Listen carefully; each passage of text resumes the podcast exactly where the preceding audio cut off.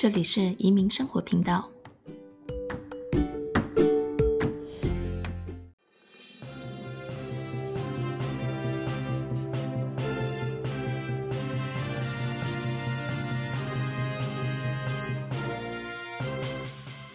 财经充电，陈老师开讲。陈定国先生拥有 CPA、CFP、保险经纪、证券经纪等执照。他曾在摩根大通银行服务多年之后，创办 TKC 传承国际财富管理公司，管理各项理财业务。最近一些移民生活频道的听众朋友在问我，可不可以谈一谈退休理财规划？朋友们很幸运，我们的理财专家陈老师最擅长的呢就是这个。我们将在接下来的时间里面分几集讨论这个题目。有关于退休的理财规划，其实很多人会踏到一些误区，可能以为退休离我们很远，或者是退休可以交给政府。但是到了某一个年龄呢，才发现退休生活大不易。那么，可不可以先请陈老师跟我们聊一聊退休的理财规划有什么样的重要性？好好的，呃，非常谢谢姐主持人带给我机会，能够退休的规划。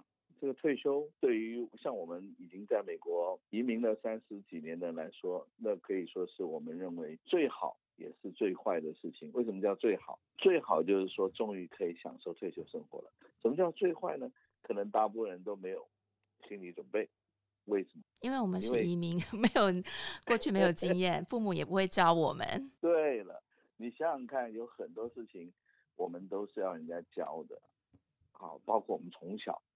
从吃饭都要人家教了，所以你想想看，如果我们把人生当作是一个我们说的旅程好了，老美常说的 “life is a journey”，对，那这个旅程里面有很多种不同阶段了。这个阶段是什么阶段？哎，你从小学会走路，学会各种的不同的成长的过程，知识各种方面，包括我们的职业或者是各种学习，都是有经验一个累积的过程。可是呢，对于前面来说，我们退休没有人有已经退休的经验呢，那我们要怎么去知道退休的经验？我们是准备还是没有准备？我们是我们叫做英文说计划失败，还是失败因为没有计划？这个就很重要了，因为这个是一个大家还是没有经验，没有退休过，所以大家都对这个。旅程呢，又期盼又心惊胆跳又担心，所以这就是它之所以复杂的地方。那当然，因为过去在美国这么多年，然后我们服务的机构，我前后三十年在呃银行机构服务，那这个，所以我们今天有这个荣幸，大家分享，那是最好的。大家有什么问题，尽管问。OK，现在有一个很流行的字叫做 “FIRE” 啊，Financial Independence Retire Early，就是希望财务自由能够提早退休。那退休这件事情，其实年轻人也开始在关心。对我们移民来说呢，我们可能会考虑两个重点，一个重点就是时间，另外一个重点就是地点。那时间就是说，我们也许每个人选择退休的年龄是不一样的。那地点的话，就是尤其对我们移民来讲，有的人可能会想在这里退休，在美国退休，或是或者是呃回到我们原来的原生地，完全不一样的规划。那陈老师怎么看这个决定自己的时间跟地点呢？这个完全是一个个人不一样的事情，所以我们为什么说这个每个人的旅程都不同呢？人生旅程不同，因为你可以决定到底什么样子。是可以退休，这就跟你的我们所说的财务独立性有关。你是不是已经可以毫不考虑的想退休就退休？那完全跟您有多少财力有关了啊！所以你刚刚所说的什么时候退休，有的人，所以这个时间性现在又变得比较复杂一点，因为时间性就是考虑说你到底要退休多久，因为这牵涉到你到底有多少钱，要不然呢，很多人会有不同的经验哈。啊，比如说我有一些老美的客人，因为很久以前他们的平均寿命只有六十五岁。我有的客人来寻找我的帮助的时候呢，他们夫妻两个觉得说，哎呀，提早退休，所以呃，尽量过自己想过的日子。结果发现呢，到了六十五岁平均年龄哈，在二十年前六十五岁的时候，他们钱都已经花了只剩下两三万了。那我说我有什么办法能够帮助他们更安全的退休呢？这个。还好那个时候二十年前，你想想看，那时候的美国那个社会制度还比较雄厚一点，就是说他的社会安全公积金呢、退休金呢，还是能够负担百分之呃六十以上的。那现在呢不同了，现在我们说政府财政赤字这么严重，是不是我们的社会安全制度，美国的社会安全制度要破产？大家都不敢说到底是二零三零还是哪一年会有问题，所以这个就是以后有很多的不同的情况。那你刚刚所说的，有的人想说啊，我是不是去哪里退休呢？那也很有关系。有人说我我回中国退休，我回台湾退休，然后有人说我在美国退休，可是我能负担纽约吗？我还是能负担的在加州退休吗？还是必须像很多老美呢，就从加州必须要搬来德州退休，德州的人必须搬到田纳西去退休，因为选择不同的生活指数啊。那生活费用的关系，所以这个都是很重要的问题。您所说的，谁退休是夫妻一个人退休，还是两个人退休，还是像我们所说的，呃，中青代上有父母，下有子女，你还不能早退休，然后退休了年老的父母还需要你奉养，很多很多的问题。所以您说的刚才说什么时候退休，在哪里退休，家里的情况如何？那有什么呃财务上要考虑的，非财务上的因素要考虑的，都是很重要的问题。这个之所以这么大，也就是说，你到了退休这个阶段的时候，以前人想说我退休大概十年就报销了，现在健康情况比较好，活得很久哎。我我现在的客人朋友差不多正常的都九十岁。哇。那我们这一代 是不是活到一百多岁？而且现在的医疗又更发达，也许活到一百多岁，有基因的治疗法，有可能。Yeah. 对，所以以前所想的那种退休工具跟退休方法都很不一样。你，我给你一个数字，大家想一想，OK？四十三万八美金，四十三万八是什么数字？嗯，四十三万八这个数字。是夫妻两个人退休二十年，六十五岁退休，平均年龄八十五岁，所以四十三万八千块这个数字是两个人退休一天吃三餐，每一餐十块钱，三百六十五天乘以二十年，就是四十三万八。这个有没有加上通膨的？没有，包括通 膨，就是今天你退休二十年的吃饭钱，嗯，没有没有？嗯然后这个钱是怎么来呢？嗯，所以你想到了以后呢，就想说哇，我不能退休了。哈哈，那我想说在哪里退休？是不是在别的地方那就不会那么贵，对不对？这还是在达拉斯退休的价钱好。对不起，还不是在加州的是价钱。生活水准大家都已经知道了，每个地方生活水准不同，所以有各种不同的变数。那有时候年纪大了的时候呢，在哪里退休，跟那边有没有？适当的医疗保险也会减少你很多费用，跟增加你很多费用的考虑。对，OK，好消息就是现在的工具很多。那另外一个事情就是说啊，变数也很。我们现在把它这个问题缩小到夫妻一起退休，这个或者是分开退休，我们要考虑的是什么呢？OK，我们要考虑的是，就是说我们必须要预先先做个假设。什么叫假设呢？你的在哪里退休是一个假定的事情。嗯，大概十之八九可以决定，对不对？对。第二个，通膨的数字。哦，这个的这个可能有一点疑问，因为可能会先先决定自己的资产多少，才决定在哪里退休，对不对？嗯，应该是反过来，应该是你先决定。那存不够钱怎么办？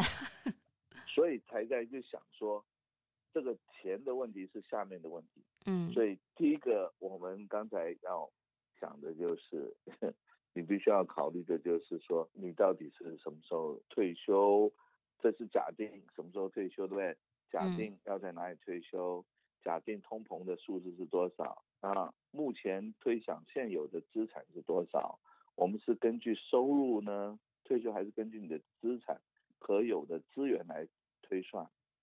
然后有没有医疗保险的地方？那这个会考虑到所有这些是否要开源节流，然后去推算自己的呃退休年龄，然后再考虑说是在哪里退休，所以是综合综合的一个比较大的问题。有了这些基本的呃假定以后呢，我们才能够去拟定一个计划，一个暂时的计划，然后还不断的修改，有点像是各位去量身定做一个呃西装。或者是旗袍，你是不是要先量身子呢？那当然要，所以也不是一次做了就完了，就合身了，还慢慢的修改，修修补补，修修的改改，才会到达一个你认为舒适的一个西装，舒适的一个旗袍可以穿在身上，而且过了这段时间，可能在这个旅程的途中，衣服也需要增添，也需要更改，会有各种不同的状况。几岁开始，我们就应该要开始做这个规划呢？好问题，大部分的人都是从五十岁开始，也就是说，大部分人用他的退休年龄前十年来计算，所以也就是说，你如果不是那种财力非常雄厚、富二代、富三代的话呢，你可能很早在呃退休之前的前十年就要开始规划。而在美国呢，也是因为大概四五十岁那时候也结束了对孩子的责任。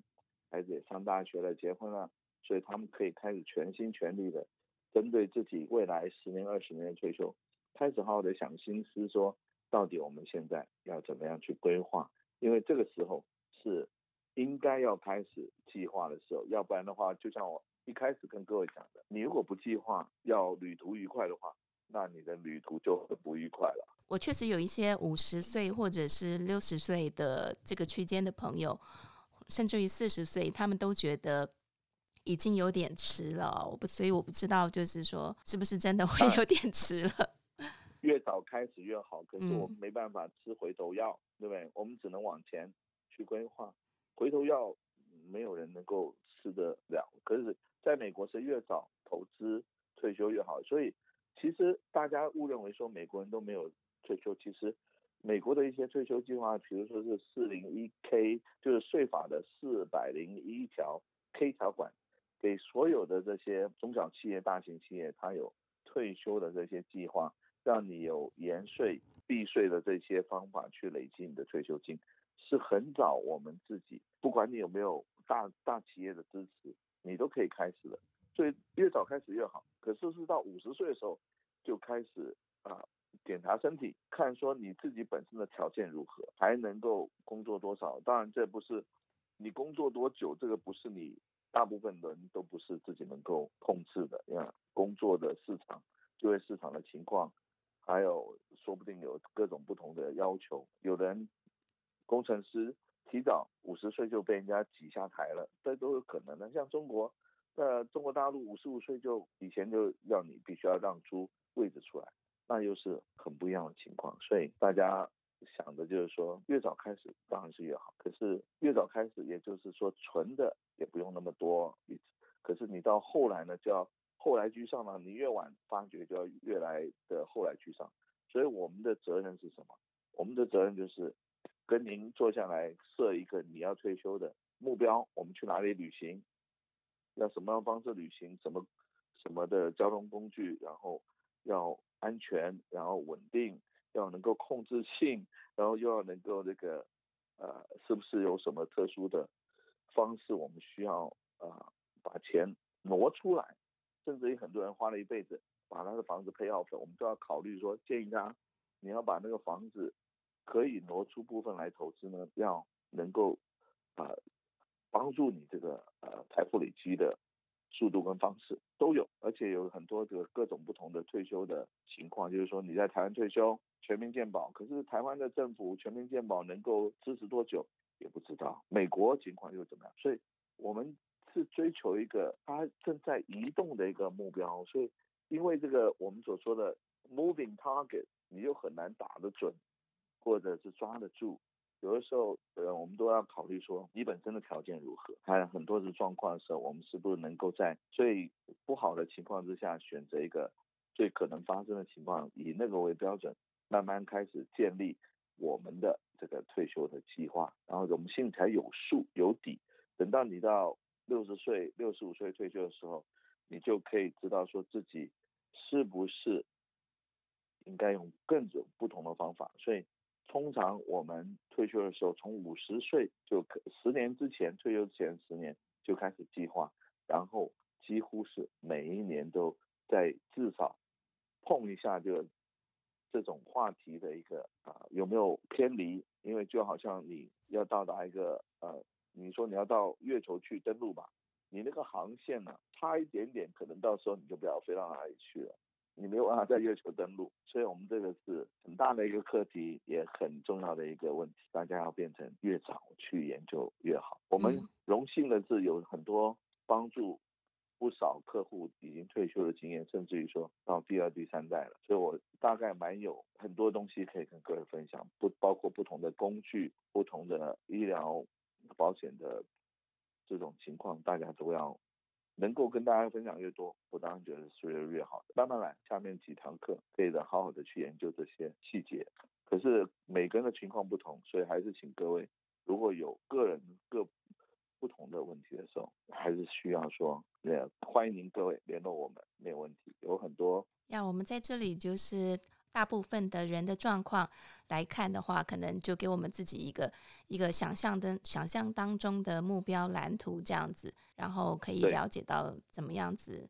就是未来可能会往哪个方向走这样子，比如说以五十岁，刚才老师说以五十岁来讲，就是很多人是五十岁开始去规划这件事情，然后比如说中间可能历经十年，然后六十岁退休的目标可呃将来的目标可能可以达到一个什么样的情况呢？OK，我们所说的中产，以大家最熟悉的达拉斯来讲，OK，我们所说的中产是什么样的情况？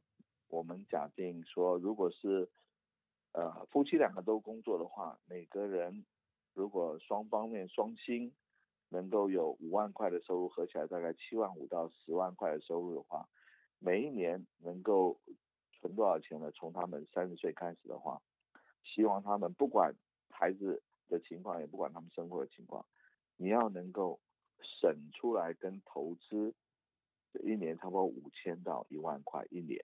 对，等到他在五十岁的时候呢，这一对三十岁就开始，呃，有退休计划的夫妻呢，到了他五十岁的时候，他们两个的退休金每一个人应该是接近二十五万，也就是说五十万左右。OK，等到六十岁的时候，他们的标准在达拉斯呢，可以勉强的有一个完整的一个，不需要太伤脑筋的。退休生活，他们要有退休金六十万，OK，所以如果你就是五十岁五十万，六十岁六十万，这样很好记。对，所以你要有这个起码的数字呢，差多差少，我在未来的十年都还可以追上。当然，我可以跟各位讲，就是说，因为年龄比较活得久一点，现在我们有一个新的敌人，叫做老人痴呆症，OK，这老人痴呆症它能够。耗尽你所有的积蓄，而还没有办法解决。OK，所以有这种危险的敌人存在的时候，你就知道说，我刚才说的这些啊，五十岁五十万，六十岁六十万，还没有包括这种突发性的、长期呃长照。卧病在床的这种需要人家照顾的这种毛病，这种需要这种预算，这是很大的预算，大概每一个人会要多加个十五万到二十万。的这个数字，在最后的这个三到五年，如果人都像我们刚刚所说的，要到八十五到九十岁才走的话呢，嗯，发生这个老人痴呆或者衰老症的可能性，嗯，是三十五到五十，百分之三十五到五十，也就是两个人中有会有一个。那通常呢，我的经验是，先生呢通常都是太太在伺候的最后几，然后先生走了以后。